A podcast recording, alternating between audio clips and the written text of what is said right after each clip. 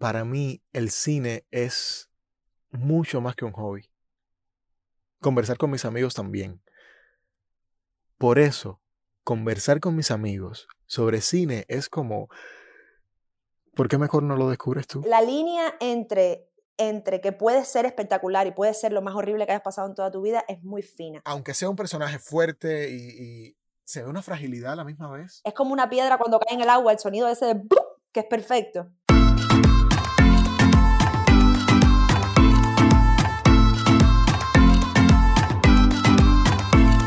La Luna Tuerta, un podcast de Hansel Porras García.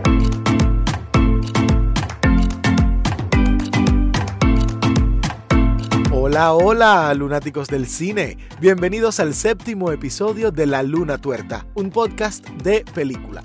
Yo soy Hansel Porras García y te invito a que te quedes conmigo para hablar de cine durante los próximos minutos. Acompáñame. La película de hoy. You are one of those lucky people that can travel anywhere. Yes, ma'am. And they sometimes call you nomads. My mom says that you're homeless. Is that true? No, I'm not homeless. I'm just houseless.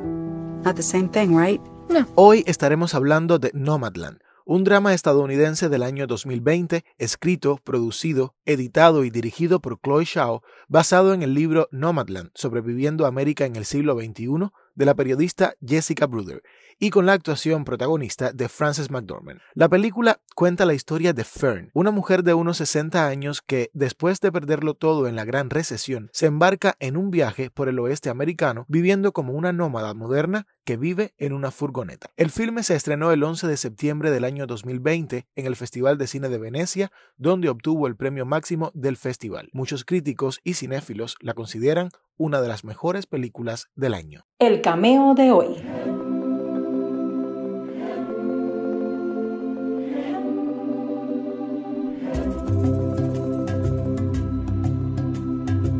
El cameo de hoy lo realiza una joven y talentosa actriz y cantante cubana que ha participado en diversas obras teatrales en Cuba y Estados Unidos. En el año 2017 se unió al elenco del Tour Nacional estadounidense de la obra de Broadway On Your Feet, producida por Gloria y Emilio Estefan y que narraba la historia de vida de ambos productores, cinéfila y amiga en lo personal. El cameo de hoy lo realiza Claudia Mulet.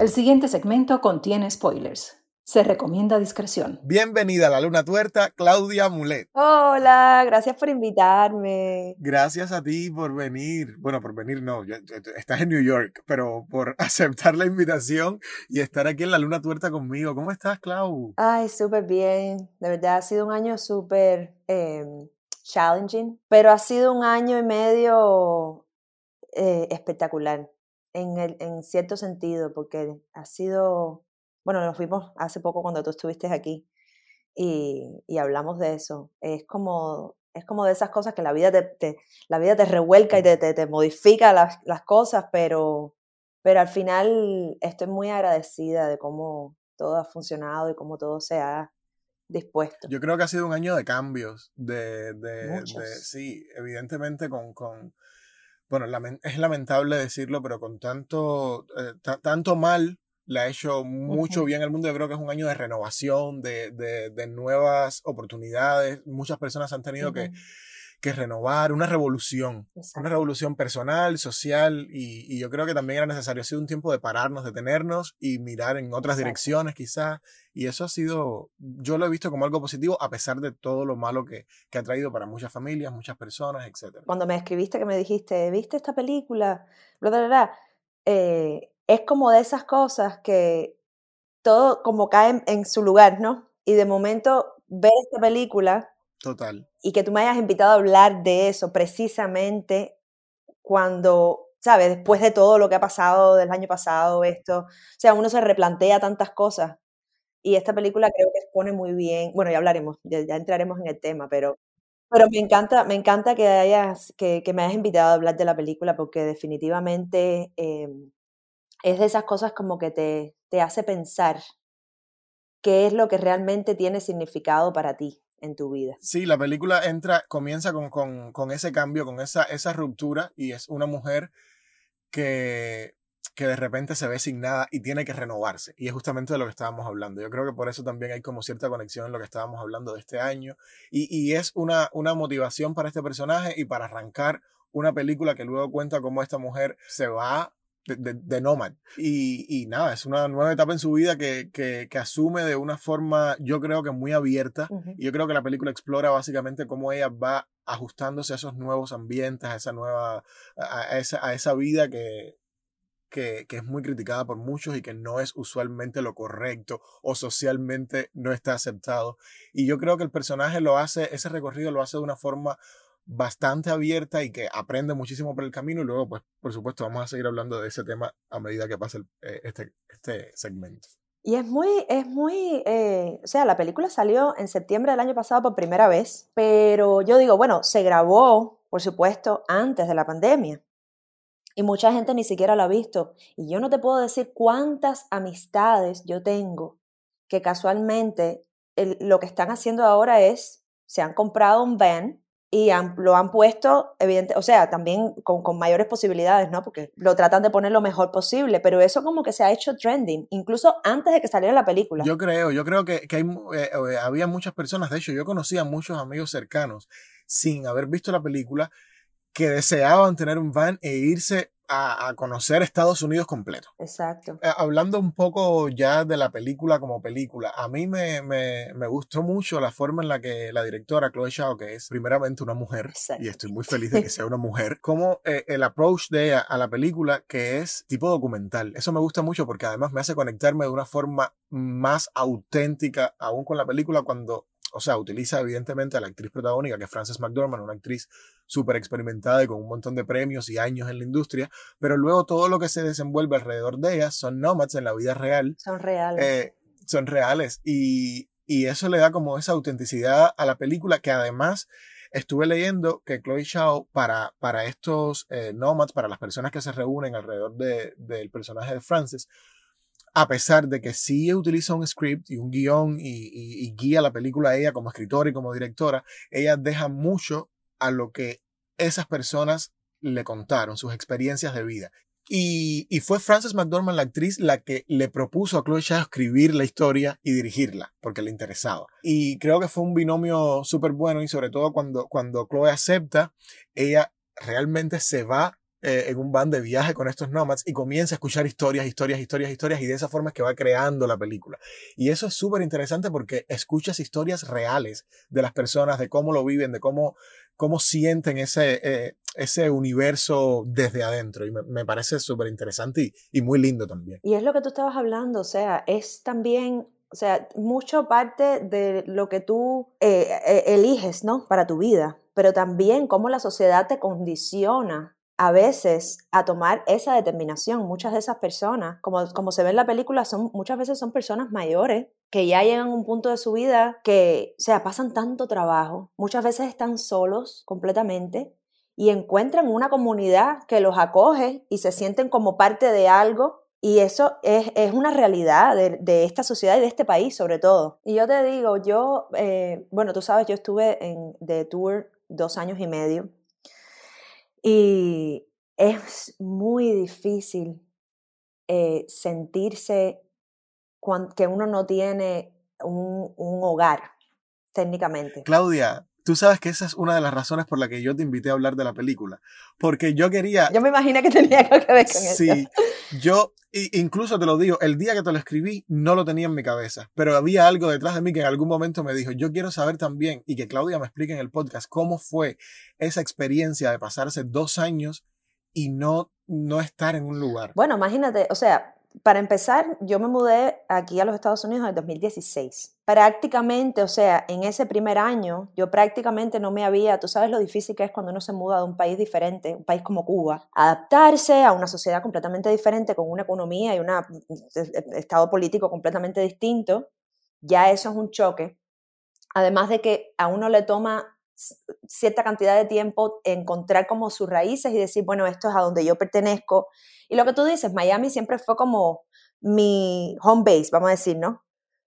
Pero no había pasado ni un año, de momento ya, o sea, me fui a, trabajar aquí en New York por tres meses de ensayo y después a, a recorrer el país entero, lo cual fue una experiencia maravillosa. Para poner a los oyentes en contexto, eh, todo este tema de, del traveling y de los dos años fuera de Miami y dando recorridos por todo Estados Unidos se debió justamente a tu participación en el show de Broadway On Your, Fe- On Your Feet de Gloria y Emilio Estefan. Fueron dos años maravillosos porque además, tú sabes, tener la posibilidad no solo de viajar y de conocer, imagínate, yo conocí 49 estados de este país y muchas y múltiples ciudades en los mismos estados. Es una de las cosas más especiales que me ha pasado, pero es uno de los eh, eh, retos más grandes también, porque te cuesta, te cuesta, o sea, la línea entre entre que puede ser espectacular y puede ser lo más horrible que hayas pasado en toda tu vida es muy fina. O sea, tú estás lejos no solamente de tu casa, o sea, estás lejos, estás lejos de tus raíces porque ya tú no estás en el país en el que tú naciste, donde tienes a tu mamá, a tu familia, a tu gente.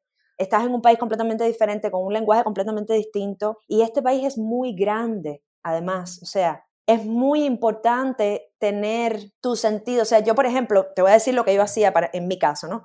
Yo tenía un, un blanket, una, eh, una, una manta, una mantica que yo ponía, o sea, yo llegaba a, a- los hoteles que nos ponía, yo tenía una manta que ponía encima de la cama, un búcaro donde lo primero que hacía era comprar flores y los ponía en la habitación. Tenía mis velitas, mis piedras, tenía mis cosas y en mi estación en el teatro era exactamente lo mismo. O sea, yo llegaba al teatro y yo tenía mis cosas, mi bandera cubana con, con un palito de tender.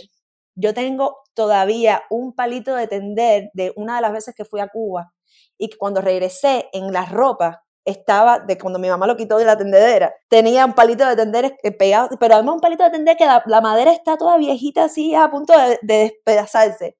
Y yo me, lleva, me llevaba ese palito de tender está todavía. Tenía una virgencita de la Caridad del Core que mi mamá me pintó cuando yo primero, cuando me fui de Cuba. Y esas cosas como que me conectaban, me ayudaban a mí a decir, bueno, ¿de dónde yo soy? Esta soy yo. Y esto es lo que estoy viviendo. Tú lo manejaste muy bien, eso te iba a decir, porque yo recuerdo que cada vez que tú llegabas a Miami, tú siempre hacías una cita donde reunías a todos los amigos. A todo y el era mundo. a todo el mundo en una misma, en una misma casa, en un mismo patio, en un mismo party, en lo que fuera. Yo creo que lo manejaste muy bien, la verdad. Tu vida se reduce a dos maletas. Eso era lo que yo tenía. O sea, yo ahora, literal, todavía yo tengo la mitad de mis cosas en un, en un storage que yo, ni, ni- o sea, no extraño nada de eso, porque al final son cosas que yo no, yo me acostumbré a vivir con las, ¿sabes? Las mismas ropas, los mismos zapatos, o sea, yo estoy cómoda con eso. Y yo decía, qué rico, porque además también te enseña mucho cómo vivir con poco. Eso te iba a decir, y te da como cierta libertad, ¿verdad? Sí, Libertad en el sentido de que te desprende de muchas cosas a las que uno se ata cuando tiene o siente demasiada pertenencia por muchos objetos materiales, exacto. que a lo mejor no te hacen falta en la vida práctica, en la vida real, eh, en la vida real la que quizás no conozcamos, fíjate. ¿Y qué es lo que yo creo, por ejemplo, en, esta, en la película? O sea, cayendo de nuevo en el tema de la película. La película empieza con la escena en la que ella está precisamente delante del storage y saca de una caja unos platos que su papá le dio, que heredó de bla, bla, bla, bla, bla, bla. Y es tan interesante cómo uno le da valor a las cosas materiales a veces, en exceso. Y después, en otro momento de la película, se le rompen. Esos platos se rompen, exactamente. Y yo creo se que rompen. es, es un ciclo que cierra y que le dice a ella, mira, porque además ella es una persona que está aprendiendo constantemente a cómo vivir con menos, con todas las cositas que puede tener en su van, pero a la vez intenta eh, mantenerse con esos objetos que tienen un, un, un sentido, eh, significado. un significado en su vida, como lo- los platos de su padre. Y esa justamente es como yo creo que se- ahí se rompe el ciclo ese de, mira, esto es lo que te hace falta en realidad. Con tu van tienes y con las cosas necesarias para vivir. Y creo que ese, ese recorrido eh, de ella conociendo a estos nomads eh, eh, en, la, en la vida real y, y- y conectando, conectando o desconectando con la historia tuya, en tu caso, y gracias a Dios y gracias a, a- a todo lo que se le puede agradecer en el universo, fue por trabajo. En el caso de ella fue por la pérdida de. Exacto. Y eso también es como un, un punto extra ahí que se le suma a, a los conflictos que puede tener este personaje. cobra tanto, tanto sentido y tanta fuerza la película casualmente que haya salido justamente en el 2020, porque cuánta gente, tú sabes cuántas personas se vieron, de- o sea, no vamos, no vamos, a, eh, no vamos a decir como que, perdidos, ¿no? Pero sí en cierta forma que tuvieron que dejar sus apartamentos o mudarse de nuevo a casa de sus padres o mudarse con amistades, porque sencillamente perdieron todo, como ella, o sea, perdieron los trabajos, perdieron el significado de por qué tú vas a estar pagando renta en este lugar si al final tú puedes estar aquí que a lo mejor es más barato vivir.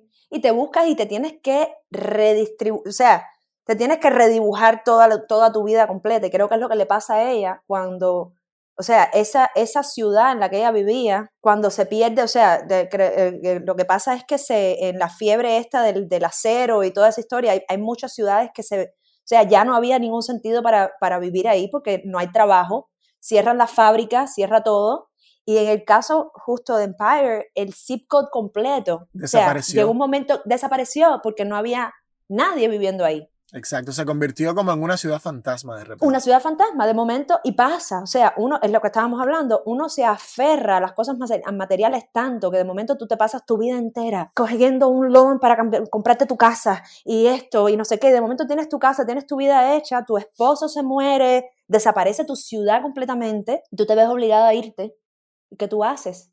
Te tienes que reinventar. Eso, esa, esa es la palabra. Yo creo que esa es la palabra de esta película y es lo que, lo que nos enseña. Nada es seguro en esta vida. Y también te enseña, y por eso es que yo hago hincapié en el hecho de que este personaje se enfrenta a toda esta nueva situación de una forma bastante abierta, porque evidentemente es muy difícil eh, salir de todo esto que ella tenía, pero ella lo hace ella abierta, ella se abre a todas estas nuevas experiencias y aprende de todos los que, los que va conociendo en el camino. Eso también te enseña la película. Nada es seguro, pero ante cualquier cambio, mantente abierto porque puedes descubrir cosas nuevas y cosas positivas. Y además, o sea, a mí me encantó, hay un momento que ellos están sentados en, en una fogata Ajá. y está, cada uno se está como introduciendo, está diciendo, bueno, yo por qué me empecé a ser nómada por esto, porque me pasó aquello, porque sencillamente mi vida no tenía sentido y encontré que aquí encontré un hogar, un papá, papá, papá. Y hay una persona que hace el cuento de, eh, eh, no me acuerdo si es su esposo o su, o su hermano o algo así, que se pasa la vida entera trabajando porque quería tener un bote.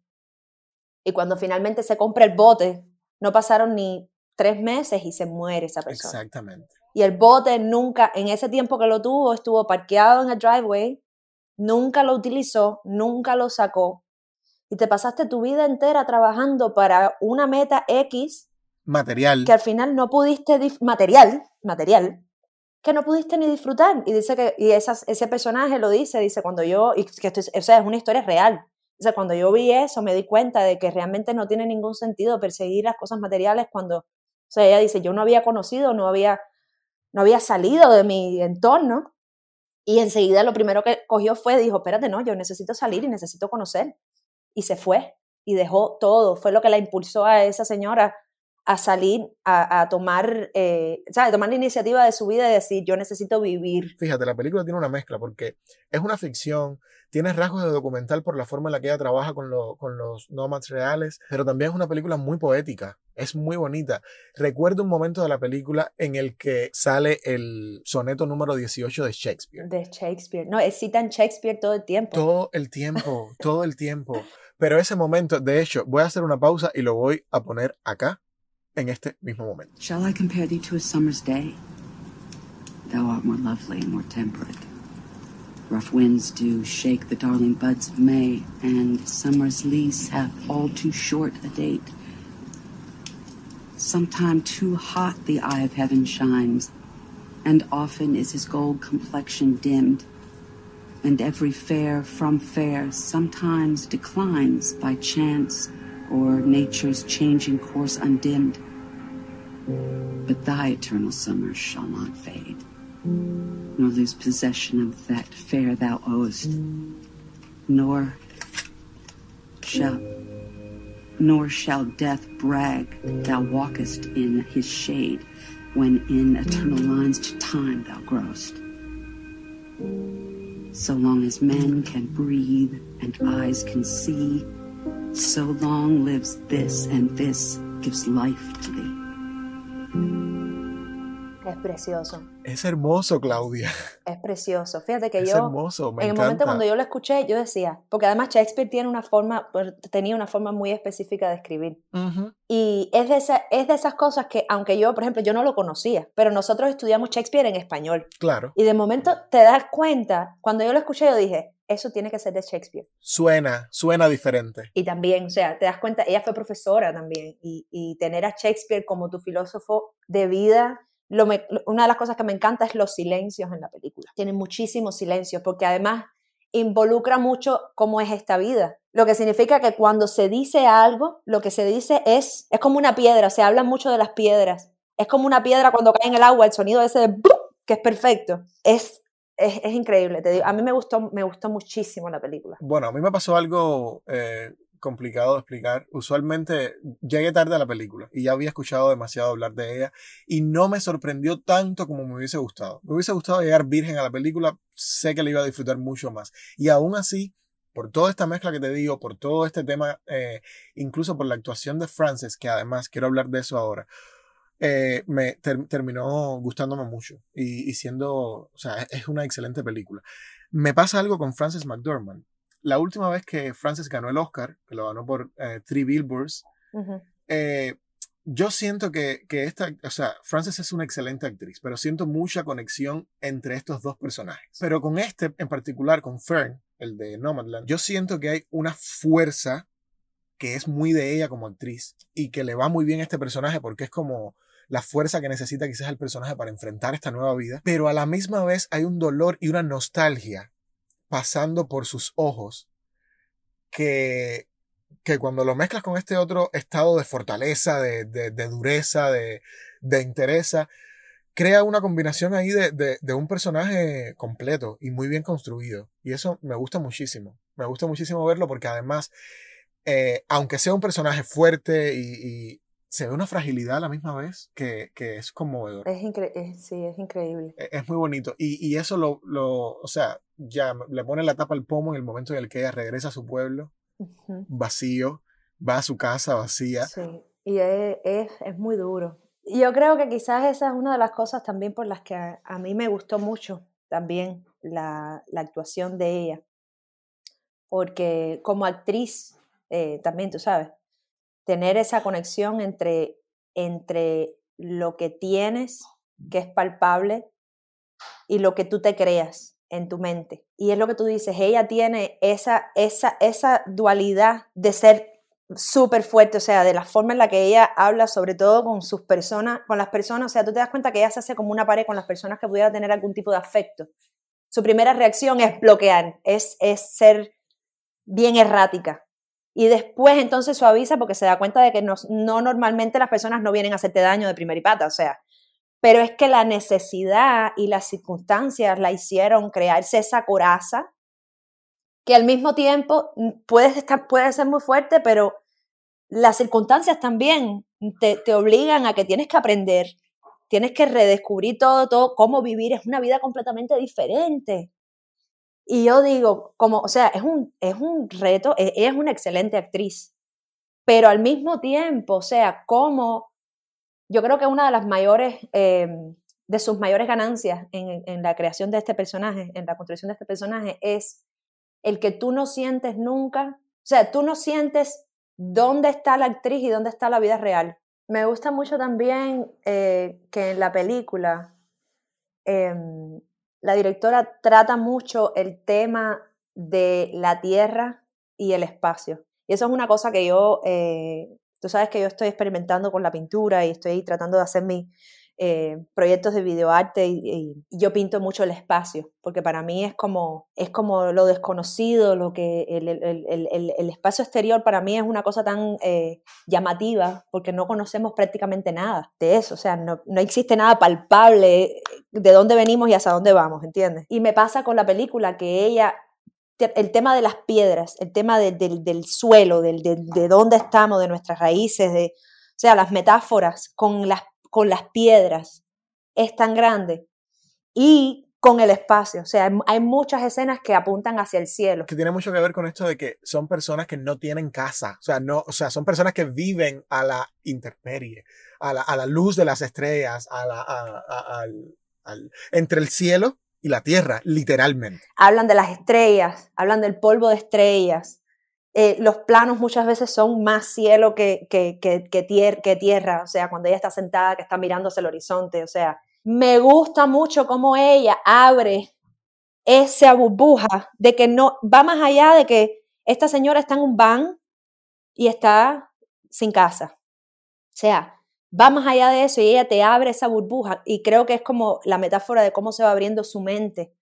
Porque como personaje, o sea, o nosotros la vemos a Fern eh, todo el tiempo lidiando, o sea, con ella misma entre si lo que ella está haciendo está bien o no, porque también el cambio de trabajo, el cambio de, o sea, tu vida está todo el tiempo en, tanta, en tanto cambio que yo estoy segura, o sea, como personaje uno la ve, ve el, el, la duda entre esto será, será lo que, será bien lo que estoy haciendo, o sea, ella, va aprendiendo cómo llevar esa vida y va aprendiendo lo bello de, de esa vida y de, y de, lo que, ¿sabe? Cómo, cómo ella podría construir lo mejor de eso en el transcurso de la película. Yo creo que es un personaje justamente que, que que lo interesante que tiene es el ciclo, el recorrido, eh, a dónde nos lleva. Antes de despedirnos, siempre le pregunto a mis amigos por una recomendación, una película que yo no me pueda perder, una película que las personas que estén escuchando este podcast no se pueden perder. Los Intocables. Ay, tan bella, la de los amigos. Esa, The Untouchables, creo que está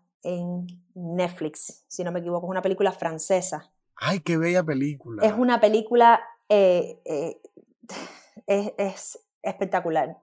Es del 2011. Es de esas películas que te, te igual, te revolucionan tu existencia. Y esto es una cosa que, que creo que también nos lleva de nuevo a Nomadland. Hay que estar abiertos, como estaba Fern, a esta, a esta historia. Entonces, señores, no dejen de, de, ver Los Intocables. Es una película preciosa y ya Claudia dijo que estaba en Netflix. Así que corran y el que no tenga Netflix, que se abra la suscripción o que se lo pida a su amigo. Ay, mira, muchísimas gracias por invitarme. Me encantó que me hayas invitado al programa y, y me quería ir porque no, porque hablando de, me quería ir sin, eh, quería decirte una parte de la película que para mí también me, me revocó así como la vida cuando ella está trabajando en Amazon eh, y una de las muchachas le enseña el, tatuaje, que, cuando, que le dice algo como, eh, le dice, eh, espérate, hogar, hogar es, es, solo una palabra o es algo que tú llevas contigo, algo así, no me acuerdo, algo así como le dijo. Y él lo tiene tatuado en el brazo y, se lo, y es ese mismo, o sea, hogar es una palabra o es algo que tú llevas contigo. Como ella misma se lo dice a la niña cuando está en la, en la tienda, que le dice, cuando la niña le dice, ven acá, mi mamá dice que tú eres homeless, y ella le dice, no, yo no soy homeless, yo soy houseless. Yo no tengo casa, pero yo sí tengo un hogar.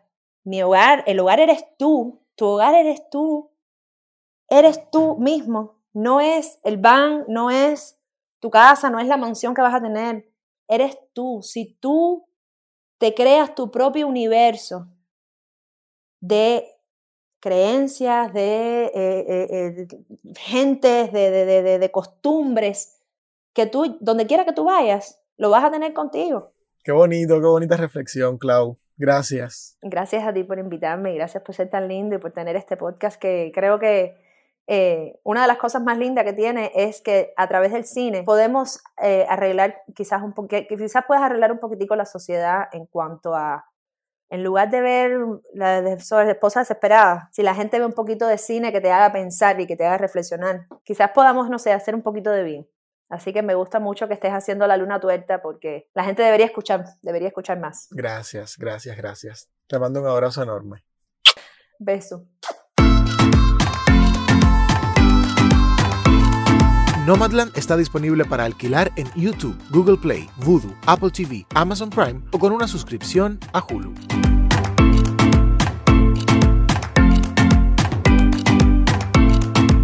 De esta forma le voy poniendo el punto final al encuentro de hoy. La voz promocional de este podcast es de Yamili Izquierdo Mesa. Yo soy Hansel Porras García y te espero muy pronto en tu plataforma de podcast favorita para seguir hablando de cine en este espacio. La luna tuerta. Chao.